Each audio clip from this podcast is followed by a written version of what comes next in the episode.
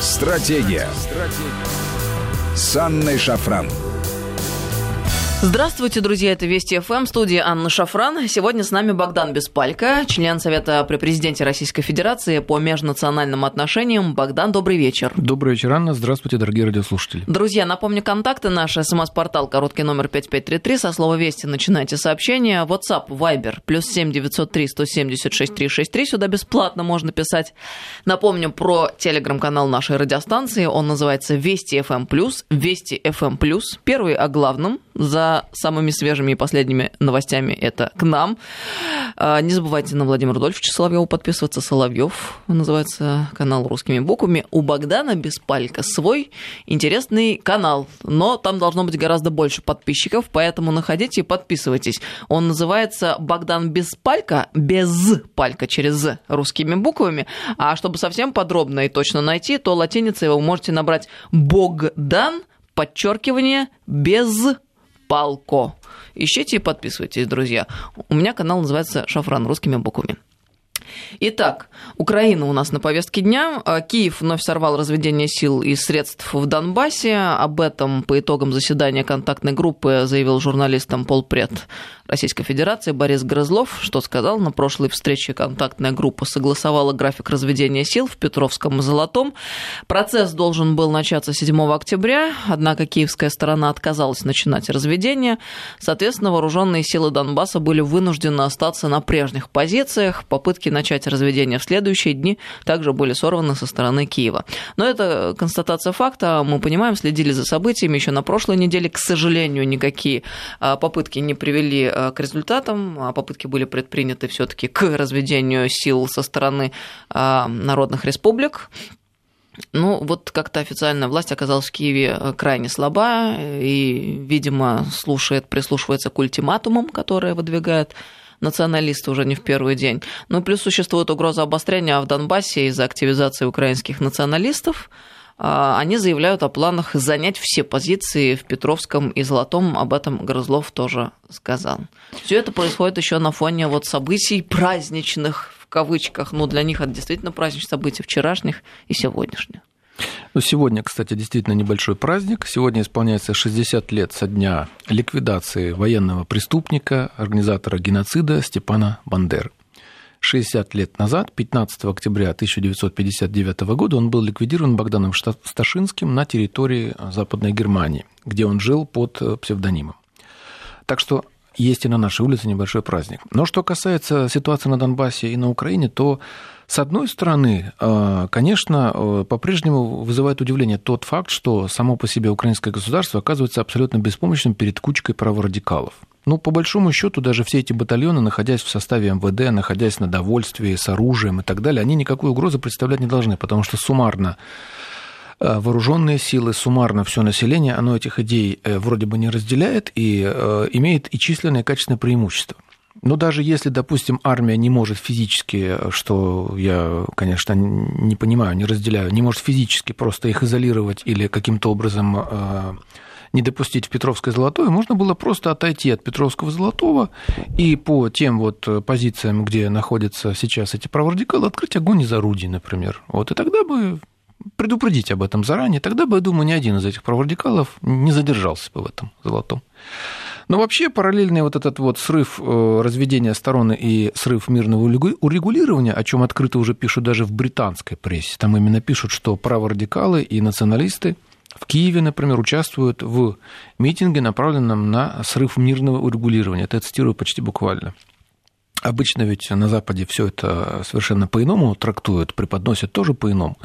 Вот. Но здесь, тем не менее, все настолько устали от Украины, что уже э, перестают лицемерить или врать. И, соответственно, пишут то, что соответствует э, действительности, реальности. Но вот давайте посмотрим, 14 октября, это день создания УПА, вот все эти праворадикальные марши, а, праздник, на который прибыл премьер-министр Украины, где, ну, наверное, ему стоило еще там кинуть Зигу, сказать там пару каких-нибудь цитат из Адольфа нашего Алойзовича. Там, как вот. все это быстро улетучивается, а, видимость... Вы можете себе представить, чтобы у нас какой-нибудь что... чиновник, какой-нибудь региональный пришел на праворадикальный какой-нибудь э, фестиваль, чтобы его там засняли, и он там что-нибудь хорошее сказал? Что ну, а было бы в России? Они как бы вначале пытались говорить, что мы и вашим, и нашим, но на самом деле не удается ему держаться в этой сложной позиции на двух стульях одновременно. И де-факто происходит то, что, о чем вы говорите. Нет, в России это невозможно, просто да невозможно. Это, невозможно. это невозможно в Европе. Слава тебе, Господи, пока. Хотя они в упор не замечают факельных шествий и того, что в Прибалтике происходит, но, тем не менее, все таки не до такой степени. Вы знаете, здесь просто вот само вот это вот действо, где там выступала эта группа Сакыра Перуна, я ее знаю еще с начала нулевых годов. Они когда-то, кстати, испытывали такие панславистские э, какие-то у них были воззрения э, в рамках, вот скажем, панрусийские даже точнее. Вот. Но сейчас это обычная праворадикальная нацистская группа. Там полным-полно это символики, которые традиционно используются, там калаврат, например, там, и так далее. Все это имеет очень э, своеобразное значение в этой субкультуре, и не знать этого премьер-министр или те, кто с ним вместе работает, не могут. Они туда сознательно приехали. Воспринимать этих праворадикалов как угрозу, я думаю, премьер-министр тоже не может. Соответственно, он приехал туда с искренними э, изъявлением чувств. Да, для него это друзья. Он же сказал там спасибо вам, что вы есть. Ну, кто вот его заставлял это говорить? Никто. Это действительно искренняя любовь, дружба и единомыслие, так скажем. Ну, просто нас пытаются убедить э, наши украинские коллеги, которые на телевидении часто выступают, что на самом деле ничего в этом страшного нет. Ну, подумаешь, слушайте, я сегодня вообще была возмущена до крайней степени. Это, ну, есть какой-то предел. Там, либеральный товарищ кричал о том, что, мол, это мирные митинги, разве они что-то нарушили? Если бы нарушили, то, пожалуйте, по закону примите. А если так, то разве э, можно запрещать в демократическом обществе людям выражать свою позицию? Мы уж так скромно заметили, что там люди с, холодным оружием открыто ходили. Есть же кадры, это как там с мечом Анна люди Борисовна, разгуливают. Вы понимаете, и так далее. дело? Вот, Но я бы даже к формальной да. стороне вопроса угу. не стала бы присматриваться, и потому что да, есть э, правовые вопросы, но просто концептуально и смыслово. То есть вы хотите сказать, если нацики не нарушают закон, то значит это нормально, что они так есть? Они просто не нарушают. Когда премьер-министр им говорит, спасибо вам за то, что вы есть, дорогие наши нацики, давайте еще вот здесь ну, там устроим сеанс, не знаю, какую-нибудь оргию коллективную. Они же там кричат «Слава нации, смерть врагам». Да, да, они, ну не все это кричат, они только это там, э, в принципе, если посмотреть на то, как они ведут себя вообще на разных мероприятиях, даже на футбольных матчах, там можно много чего увидеть, там они отдают вот этот нацистский салют и так далее. Все это все прекрасно знают, но никто не обращает внимания, потому что каждый в этом видит свою выгоду. Либо единомыслие в идеологическом плане, либо какую-то выгоду в материально-политическом. Но в любом случае, а, кстати, ведь один из организаторов этого концерта и действия, это же Медведька, один из убийц Бузины. Его вину доказали, просто дело разваливают, нарушая процессуальный кодекс, благодаря чему все они избегут наказания. Они уже фактически его избежали. Сколько лет прошло с убийства Бузины? Пять. Ну и кто-нибудь наказан из этих молодых людей? Это, кстати, к вопросу о том, придет весна, сажать будет. Отыскиваются какие-то дела, непонятно какие, а там, где действительно хотелось бы увидеть справедливость, к сожалению, никаких да, вы знаете, не. Ну, нет никаких действий. дел. Судя по информации, которая туда поступает, все 14 уже уголовных дел против Порошенко, они все тут же и тормозятся, на самом деле. Вот. Портнов об этом пишет, Андрей Портнов, который Собирался материал. Да, собирал, и он в Фейсбуке постоянно об этом сообщает. Он пишет, что даны указания как бы не а, форсировать все эти дела, поэтому Порошенко так себя и чувствует спокойно, ходит на митинги и так далее. Но все это, вот то, что происходило сейчас в Киеве, весь этот шабаш с этими праворадикалами, с приветствующим их премьер-министром, вот, э, все это очень хорошая, на самом деле, демонстрация того, что на Украине ничего не поменялось. Ни для нас, России, ни для Донбасса. Вот хочет ли Донбасс возвращаться в такую Украину, где вот там бегают эти люди со свастиками, веселые, бритые, там, кричат там москаляку на геляку, поют песни там про радикальных групп, и где вот э, их приветствует премьер-министр и благодарит за то, что они есть, какие они хорошие. Хочет ли Донбасс, народ Донбасса туда возвращаться? Я а, думаю, что нет. А это вообще уже большой вопрос, хочет ли народ Донбасса, ну, как мне кажется, этого разведения сил. Почему? Потому что там же уже напряжение накапливается, не дают отвечать на огонь, осуществляемый да, со стороны да. украинской. Более того, там ряд людей э, отправился в заключение, потому что не выдержал начал отвечать в свое время. Но дело в чем? Дело в том, что сама по себе эта формула Штайнмайера для Донбасса, она могла означать только один позитивный, э, э, скажем так, результат. Это прекращение огня. То есть вот будет находиться друг от друга на каком-то расстоянии а, группы вооруженных лиц из Украины и, соответственно, народная милиция Дон... Республик Донбасс. Но войны не будет, стрелять не будет, перестрелок, обстрелов. Читаешь хронику, там вот на одном из сайтов там э, такая вот сарказм такой, хроники перемирия, перемирия в кавычки, там выпущено 120 снарядов калибра там 122 миллиметра, например. Какое это к черту перемирие? Ну, хотя бы не будет обстрелов, вот на что надеялись на Донбассе. Поэтому там продемонстрировали свое стремление к миру. Кроме того, ведь постоянно говорили, что эти республики, они абсолютно а, неконтролируемые, в них нет никаких элементов государственности. Они э, представляют из себя криминальные анклавы, с которыми договариваться невозможно. Ну, все это было опровергнуто, пожалуйста. Вот есть военные структуры, есть государственные, есть представители, которые подписывают документы. Все под наблюдением ОБСЕ несколько раз эту ракету сколько там раз выпускали при офицерах ОБСЕ? Знакомая журналистка ну, говорит, было что несколько они... запусков. Да, Это ракета зафиксированная дважды. ОБСЕ. Да. Знакомая журналистка, она сообщала, она была на, линии раз... на процессе разведения, что мы дважды выпускали ракету, ждали 20-30 минут, но потом уже ушли просто, потому что очевидно, что с той стороны никакую ракету запускать не будут. Так что в итоге мы к чему приходим? К тому, что на Украине по-прежнему остается у власти сила, которая либо использует, либо сама а, является отчасти идеологически праворадикальной. Второе, что возвращение Донбасса в такую Украину, скорее всего, не нужно и, не, и в принципе, опасно. И третье это то, что в отношениях с Россией, может быть, мы можем надеяться на очень какие-нибудь легкие э, симптомы такого облегчения э, в наших, скажем, отношениях. Ну вот э, удерживаемых лиц, соответственно, обменяли. Может быть, произойдет еще один обмен. Может быть, восстановят авиасообщение с Украины. Хотя в условиях, когда туда, скажем, будет летать опасно, это большого тоже толка не даст. Ну, то есть, по большому счету, если так сказать, ничего не изменилось. Ну, мало что изменилось, очень мало. А, Грызлов напомнил, что сейчас в городах и регионах Украины проходят акции радикальных националистов, митингуют, в общем-то, беспрепятственно, даже при поддержке местных властей.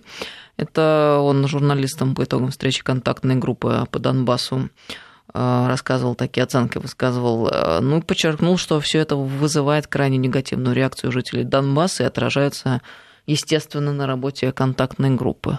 А вот мы же можем вспомнить э, все те речи, которые толкали эти нацики э, на митингах минувших. О чем они говорят? О том, что мы вернем нашу землю, мы освободим нашу землю и будем э, с русней разбираться. Это о они говорят это? на протяжении последних 30 лет. Ну, вот. просто еще, чтобы было понятно, то есть какими категориями они мыслят. То есть в их представлении есть некая территория, а люди, которые да? десятками лет живут на этой территории, по э, их понятиям, э, не имеют к этой территории никакого отношения. Это, это То есть не... им нужна просто чисто земля, а люди, которые там живут, получается, подлежат уничтожению, но да. выходит абсолютно так по логике вещей, да, они не стесняются да, об этом говорить стесняются. открыто. Но, в принципе, это же есть идеальная модель государства, которую формировали еще и в начале 20 века украинские националисты, например, Михновский. А вот э, то, о чем писал там Донцов, например, такая романтизированный такой вариант национализма, нацизма такого, Сыборский, тот же Бандера там и так далее. Как там Бандера говорил, наша власть должна быть страшной.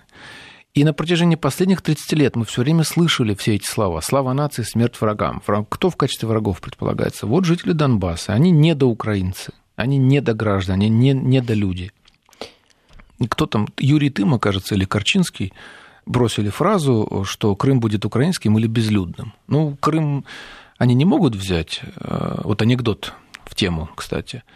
Э, скажите, почему вы э, убиваете людей на Донбассе? Потому что там российские войска Ну хорошо, а почему тогда вы не воюете с Крымом? Ну потому что там действительно российские войска. Да, действительно. Крым безлюдным сделать они не могут. А вот на Донбассе они могут отрываться, потому что Донбасс это такая вот э, зона серая, куда сейчас Россия войти формально, официально она пока еще не может. Через какое-то время, наверное, произойдет вариант Абхазии и Южной Осетии, когда уже просто э, России все это надоест, и она действительно признает, заключит договоренности, может быть, оборонные, еще какие-нибудь, и тогда уже будет э, находиться вся эта территория под российской защитой, под протекцией. Но все это вместе, вот все эти заявления, э, все эти рисунки, карикатуры, вся вот эта сама по себе идеология, она звучит последние 30 лет. И это лучшая антиреклама для Донбасса по отношению к его возможному возвращению в Украину. Да, вот сейчас нет никаких других соглашений, кроме минских. Но рано или поздно Украина, скорее всего, из этих минских соглашений тоже официально выйдет, потому что ну, невозможно саботировать соглашения э, столько лет. Невозможно так откровенно их э, не соблюдать и даже делать вид, что ты не соблюдаешь, не, не собираешься их соблюдать, эти соглашения. Рано или поздно она из них выйдет. И тогда уже у России, у республик Донбасса будут развязаны руки. Ну, просто учитывая э, вышесказанные моменты, э, встает вопрос э, так очень выпукло и со всей своей неотвратимостью, а зачем вообще, в принципе, жителям Донбасса возвращаться вот в такую вот Украину, где их считают недолюдьми, унтерменшами, где говорят открыто, что их надо истреблять, и за это тем людям, которые эти лозунги озвучивают, ничего э, не предъявляется. Их не сажают, их не укоряют даже, это более того поощряется. То есть, да, а для чего Донбассу вот это все возвращение в Украину, которое к тому же э, устами своих официальных э, лиц э, периодически заявляет о том, что никаких изменений в Конституцию не будет, никакой федерализации, федерализации невозможно и так далее. То есть а, все это, может быть, уже в конце концов и действительно стоило бы прекратить все эти усилия, которые последовательно и систематически ни к чему не приводят. Ведь они сейчас о чем?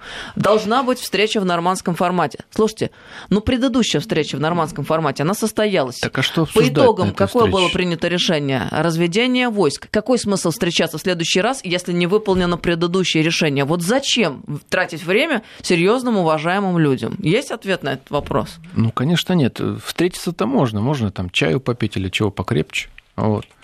Но проблема-то в том, что будут обсуждать на этих э, встречах э, в нормандском формате. Разведения сторон нет. Война, по сути, по-прежнему идет. Ну и зачем тогда встречаться? Что мы будем обсуждать? Вы же формулу эту не выполнили, начните с формулы. Если вы ее не выполнили, то тогда и никакого смысла встречаться э, в, этих, в, этих, в этом формате нет. Это все равно, что назначить э, девушке встречу в ЗАГСе и сказать, что да, да, мы просто здесь решили вот с тобой посидеть, все в ЗАГСе. Так вот. Но ничего регистрировать не будем.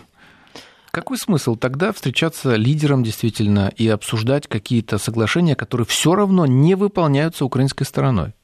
Ну так вот вопрос, а как полагаете, вот вы же, наверное, общаетесь с теми людьми, которые живут в Донецкой, в Луганской республиках, а действительно, они хотели бы вот э, этого пути, хотели бы вернуться на Украину последовательно, вот э, если были бы выполнены Минские соглашения. То есть учитывая все то, что успело произойти к текущему моменту. Нет, конечно. Подавляющее большинство возвращаться туда совершенно не хочет. Потому что за все эти годы вот они как раз что они получали от Украины? Бомбы, снаряды, авиаудары, блокаду, постоянное вот это вот упоминания в средствах массовой информации в качестве недолюдей, недоукраинцев. Там, то Богдан Буткевич там заявляет, что на Донбассе живет 2 миллиона лишних людей. Это примерно, ну, скромная цифра, 2 миллиона всего. И какую-то часть из них надо просто убить. А вот. То министр культуры заявит, что это такое население Донбасса, мусор. это генетический мусор, да. Он, видимо, образец а, генетический. Вот. Поэтому э, население к этому смотрит скептически. Большинство военных вообще э, Минские соглашения не воспринимает. Так вот, мне кажется, у меня такое ощущение складывается в последнее время, что уже все больше и больше никому эти Минские соглашения там не нужны, потому что люди хотят сбросить это в конце концов, я не знаю, иго. ну что... вот смотрите, я открыл текст Минских соглашений. Первый пункт – незамедлительное всеобъемлющее прекращение огня начиная с 0 часа 0 минут 15 февраля 2015 года. Сколько мы уже, они э, там на Украине могут вот, вводить нас за нас? Уже 15 октября 2019 года. Четыре года с лишним они не могут просто добиться прекращения огня. Мы сейчас прервемся на новости на несколько минут. С нами Богдан Беспалько, член Совета при президенте Российской Федерации по межнациональным отношениям. 5533 Вести СМС-портал. WhatsApp Viber плюс 7903 176 363. Телеграм-канал нашей станции Вести FM плюс называется. Подписывайтесь на Богдана Беспалько в Телеграм. А Богдан без русскими буквами или латиницей можете набрать Богдан, подчеркивание, без. Мой канал называется Шафран русскими буквами. Новости. Продолжим. Стратегия. Стратегия. С Анной Шафран. Добрый вечер, друзья. Мы продолжаем программу нашу. С нами Богдан Беспалько, член Совета при президенте Российской Федерации по межнациональным отношениям. 5533 Вести и плюс 7903 это смс-портал и WhatsApp Viber плюс 7903 176 363. Ну, нам пишут люди сообщения разные, много. Но примеру, а, пока Россия не объявит о санкциях а, Франции и Германии, а последние не объявят санкции Украине и не перестанут их спонсировать за невыполнение Минских соглашений, Украина ничего не будет выполнять. Кстати, вопрос, который неоднократно озвучивали. Полностью, полностью поддерживаю, но если бы позиции Франции и Германии зависели от позиции России. Мы и так объявили контрсанкции, от которых очень страдают э, эти страны. Ну, я, к примеру, вам скажу, что, например, когда была вынуждена Франция вернуть Мистрали, она при этом заплатила неустойку, почти миллиард евро. Но в результате верфи, которые э, делали эти Мистрали, разорились, и 4 тысячи рабочих потеряли работу. Германия теряет э, вообще 38% от всех потерь э, санкционных из-за прерывания торговли с Россией, они приходятся на Германию. А это, между прочим, до 700 миллионов евро в месяц, до миллиарда евро в месяц может доходить. Это очень большие цифры. Поэтому почему они не объявляют санкции Белор... этой, господи, Украине, которая срывает, собственно говоря, мирный процесс и которая не дает снять санкции, в том числе и с Россией, я не понимаю. Скорее всего, это зависит просто от э, руководства этих стран ввиду того, что они тоже не полностью самостоятельны. На них очень большое влияние оказывают э, американцы, на них очень большое влияние оказывают определенные, скажем так, трансграничные элиты, которые сохраняют э, вот этот санкционный режим для того, чтобы изолировать, попытаться нашу страну и каким-то образом э, заставить э, ее исполнять то, что от нее требуется. Конечно, в идеале от нашей страны требуется самоубийство. Вот, то есть это распасться по примеру СССР, уничтожить свою экономику, сильно сократить население и продавать все ресурсы за копейки. Лучше бесплатно, конечно, да, вот, но можно и за копейки. А, вот еще сообщение из Польши пришло. А, вы бы видели, как ведут себя украинцы, в том числе ярые националисты в Польше. Русских хают, но это в порядке вещей. Поляков хают, хотя при этом толпами едут на работу. Это вот с польского номера из Польши. Ну, я немножко тоже здесь э, поддержу шутку. На самом деле сейчас британские ученые открыли новый тип гендера. Вот. Это уже это весело. Там в Германии один депутат, он здоровался с 50 гендерами, вот сейчас появился 151 уже, наверное. Этот гендер называется трансмигрант. Это значит, что человек родился в теле с неправильной национальностью. Вот, то есть э, вот один из них, например, Давид, э, ему 22 года, он говорит, что я родился в суданском теле, но я всегда знал, что я немец человек, признанный трансмигрантом, должен автоматически получать гражданство своего ментального государства великолепно. Да, наверное, если это правило сейчас распространить на Украину, там сразу же половина населения станет э, трансканадцами, там, не знаю, транснемцами, трансполяками там, и так далее.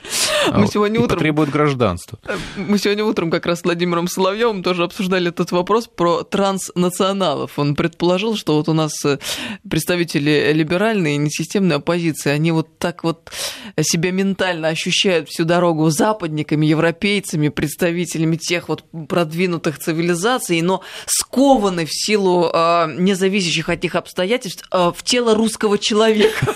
Вы знаете, это очень-очень точная формулировка, но в реальности ведь это когда-то сформулировал еще Достоевский. Он это все гениально показал в образе одного из сыновей Карамазова, который был незаконно рожденным и носил фамилию Смердяков. Вот. Но в целом, а, понимаете, сам по себе либерализм, в нем нет ничего плохого. Вот если э, посмотреть, что это такое. Это борьба да за личные свободы. хороший термин вообще-то, конечно, да, эти вот люди. именно, что этот термин, он часто не имеет никакого отношения. А те политики, которые сейчас себя называют либералами или правыми, вот, они никакого отношения ни к правому движению, ни к либерализму не имеют. Это люди, которые просто ненавидят Россию, русский народ, ее историю, и которые, в принципе, они э, к Западу э, прислонились только потому, что Запад видит в России э, определенного конкурента и хочет его, ну, как минимум нивелировать, а как максимум уничтожить. Вот Бабченко, он открыто же признался в свое время там на этом форуме, где-то там в Литве, по-моему, да, что вот меня устраивает, если бы вот этот монстр России распался бы на 50 кусков, которые беспрерывно бы с собой воевали. Ну какой это либерализм? Где здесь либерализм? Где здесь защита личных прав и свобод, их приоритет по сравнению, скажем, с государственными какими-то интересами? Здесь этого ничего Поэтому это все вовсе не либерализм. Это все выражается в формуле Смердякова, что пускай нас придут и завоюют, пусть придет умная нация, завоюет нацию глупую, потому что мы вот такие. Как Я Достоевский. А, у него же гениальная фраза-то была другая у Смердякова. «Я всю Россию ненавижу». Вот что он говорит. Федор Михайлович, ну насколько гениальный писатель, мой любимейший просто. Он все изложил как точно еще сто лет назад. Ну, если мы почитаем его бесы, то да, там Это все про вся наши дни бесы, и вся да. книга про нас написана. Удивительно просто. Ну и жаль, конечно, да, я с вами согласна, что доброе имя либерализма приходится восстанов... ну как приходится, еще никто не приступил к восстановлению его, но, к сожалению, да, ну попрано. Я думаю, что людьми. со временем, может быть, в России появится нормальная либеральная партия или нормальная социал-демократическая партия, которая не будет э, увязывать себя, свою идеологию с коммунизмом, с символами, там, не знаю, Ленина, Сталина, но при этом будет реально защищать, э, скажем, права э, тех, кто работает, рабо... не знаю, трудящихся можно употреблять сейчас или нет, всех, кто требует защиты, допустим, вот так вот. Нет таких партий, к сожалению. Владимир Вольфович с вами не согласился бы.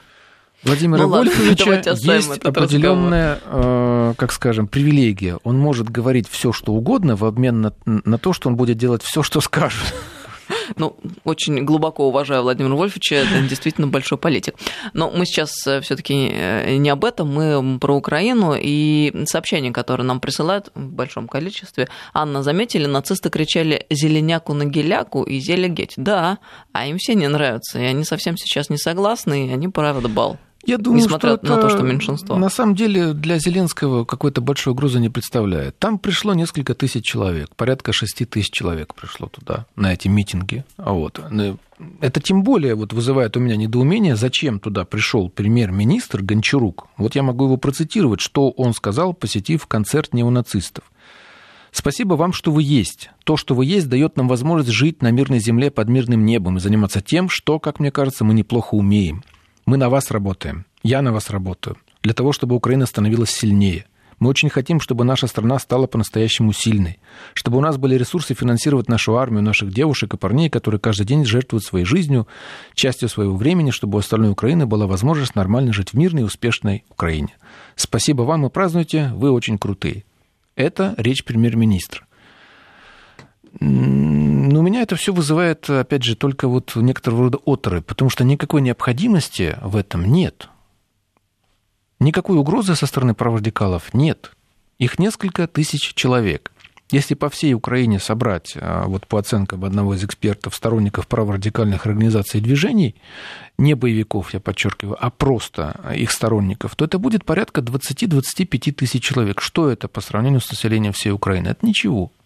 Но, тем не менее, э, большинство, оно оказывается пассивным и никак не реагирует, ну, я имею в виду внешне. Да, я понимаю, да, что вы хотите А сказать. есть меньшинство, которое агрессивное, которое заявляет о себе и которое... Навязывает волю да, большинству. Да, и формирует повестку, к сожалению. Но мне кажется, что здесь э, даже этого нет. Почему? Потому что в определенные моменты истории националисты могли завоевывать популярность, там, как Тегнебок, который там завоевал 11% в парламенте.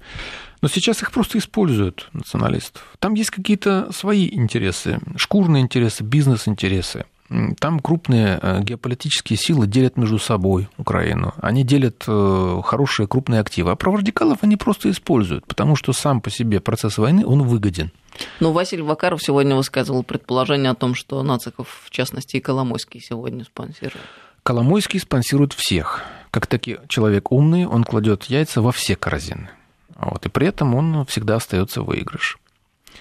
Так что я могу с ним согласиться в этом. Да, он тоже их финансирует, но Вакарову-то что от этого? Вакаров э, сам, вот что, он не против этого концерта, например? Ему да нет, это нравится? Он, ну, в, в целом-то я Вакарова Василия считаю адекватным человеком, да, у него своя позиция, она всегда расходятся там, с моей, в частности, но он хотя бы как-то пытается баланс соблюдать, хоть как-то не мириться с тем, что Ну, точно такие же происходит. надежды были ведь на Зеленского, вот, что он сейчас придет, он начнет какую-то постепенную ротацию вот всех этих чиновников, националистов, и она действительно частично произошла. Нету сейчас полевых командиров в парламенте. Нет в парламенте Андрея Белецкого, например. Ну что же это такое, оказывается? Белецкого в парламенте нет, но он сводит на нет всю внешнюю политику государства. он выставляет ультиматумы действующей власти. Да он не просто ультиматум, он угрожает там чуть ли не Майданом и так далее. Но получается, что он, у него сейчас возможности даже больше, чем у депутата. И получается, что власть – это власть импотентов. Потому что в нормальной ситуации все эти призывы и митинги должны были э, иметь один исход. Эти люди должны были быть упрятаны за решетку. И им должны были быть предъявлены обвинения по статьям, дальше должен был быть суд и все, что за этим последует. Ну, это давно уже должно было быть сделано. Ну, то есть я пока что вот все, что вижу в деятельности Зеленского, можно назвать только словом имитация. Ну вот Николай Азаров в Твиттере пишет, почему Зеленский не смог сконцентрировать власть в своих а, руках? Да потому что он пришел без своей команды, Зеленский пытался забрать часть силовиков под свое управление, но у него это не получилось. Серьезнейшая ошибка нового президента – невыстроенность кадровой системы. И вот ему отвечает Андрей Ленинский, наш э, товарищ и советник министра обороны, что-то вы ушли не туда, это тоже в Твиттере он пишет, концентрировать команда, власть, усложняете суть, потому что он пришел не для этого а отрабатывает номер, заполняя собой паузу перед выходом на арену нацистской диктатуры. Вы знаете, при таких президентах, как Зеленский, диктатура-то не нужна. Зачем? Зеленский, он э, не относится сам к праворадикалам, ну, никак. Вот. Э, он очень популярный у простого народа даже здесь, в России, как актер. Э, человек, который создал новую партию, какая бы ни была, но у него команда все-таки есть рычаги государственные у него тоже есть. Но при ну, всем какая у него этом... команда, Богдан? Это абсолютно недееспособная команда. Это люди, которые ударили по тормозам и дали заднюю скорость. Сейчас мы это видим на примере разведения сил. Разве это можно назвать командой? А, вы знаете, мне кажется, что они, ну, если использовать автомобильную терминологию, они не дали заднюю скорость. Они, скорее всего, сидят в той машине, в которой сидел Порошенко, вот, просто за руль переместился Зеленский, они едут дальше. То есть, с моей точки зрения, это даже выгодно для тех, кто сейчас а, пытается осуществлять внешнее управление Украиной, кто пытается оказывать на нее вот такое решающее воздействие. Вот. Ну, почему я так говорю? Потому что некоторые эксперты считают, что говорить о том, что Украина полностью находится под внешним управлением, некорректно. Ну, даже если не полностью, неважно, под решающим воздействием. Население а, протестный свой потенциал сбросило, оно реализовало его в Зеленском. Все, Порошенко ушел. Вот. А, с нацистами теперь ассоциировать ни Порошенко, ни, то есть, простите, Зеленского нельзя. Он не делает никаких резких заявлений. Это же Порошенко у нас там говорил, что наши дети пойдут в школу, а этих мы там всех сейчас сожжем вместе с Онищенко, как генетический мусор. Но, тем не менее, он не дистанцируется от этих нацистов. Да и мы начали с того, что э, люди приходят из его команды на да. митинги соответствующие. Вот мы к этому и пришли, что важны не слова, важны дела. А дела-то какие? Дела все те же самые, что и при Порошенко. Неважно, что там какие-то праворадикалы, э, кучка идет и кричит им зеленяку на геляку. Все равно при этом даже вот премьер-министр приехал и спокойно у них выступил. Главное, что разведения сторон нет, мирного процесса нет. Донбасс по-прежнему находится под ударом. Отношения с Россией не восстанавливаются. А, в принципе, все ровно то же, что было при Порошенко, происходит и сейчас. Так что поэтому а, мне кажется, что это на самом деле была э, очень умная операция. Вот сменить вот этого уже обнаглевшего, заржавшегося Порошенко, которого ненавидела вся страна, в том числе из-за падения жизненного уровня, вот, который навязывал всем там то этот церковь с Томасом, то украинизацию, а, то, соответственно, милитаризацию везде и к месту, и не к месту и так далее. А сейчас пришел популярный актер, приятный человек, Голобородько воплотил. Который проводит всю ту же самую политику. Но по, но по делам, по результатам происходит ровно то же самое. Поэтому вот я и говорю, что это на самом деле здесь не нужна нацистская диктатура. Она там есть в таком, в теневом виде, что ли сообщение а, нам прислали еще одно. Добрый вечер. России необходимо признать республики и принять в состав России. На этом все закончится. На санкции чихать Камиль Казань. Я, кстати говоря, согласна абсолютно. Тоже согласен, но, к сожалению, это не от нас зависит. Э, можно даже не принимать их в состав России. Санкции Республики... как были, так и будут. Их меньше да. и больше не станет. Абсолютно для нас уже нормально органичная ситуация. Еще давно да. надо было это все сделать. Да. Если бы мы признали республики, они с Россией граничат. А, соответственно, можно с ними заключить было кучу двусторонних договоров, вот, и все. И они бы существовали совершенно спокойно. 5533 а, Вести, СМС-портал, WhatsApp, Viber, плюс 7903 176 363. Есть вот еще э, какой момент, они вроде как с одной стороны, ну тут надо отделять. Есть люди, которые проголосовали за Зеленского, а, голосуя за мир, они отождествляли этот момент, и э, Зеленский вроде бы обещал, теперь мы понимаем, попытки как бы тут ключевое как бы предпринятые, на самом деле ничего не происходит, а вот э, ключевой момент и одна из основных проблем, почему а, все это случилось и почему продолжает усиливаться этот разрыв. Это ведь язык, в частности. Тут интересный опрос был опубликован накануне. А, ну, показывает, в чем жители Украины едины, в чем по-прежнему расколоты. А, пока одобряют они в целом действующего президента, решительно осуждают прошлого, Порошенко, в общем, политический труп он уже, как Ющенко и как Янукович, резко против э, требования Запада разрешить свободную продажу украинских земель плодородных граждане Украины. Число тех, кто выступают за мир на Донбассе, значительно больше жертв э, вот этой милитаристской пропаганды. Но главный вопрос, по которому раскол существует – это вопрос языка, потому что 49% а за перевод обучения на украинский язык, 47 против. Но и учитывая погрешность социологическую, мы понимаем, что это равные примерно, цифры, примерно абсолютно, пополам, да, пополам. Да.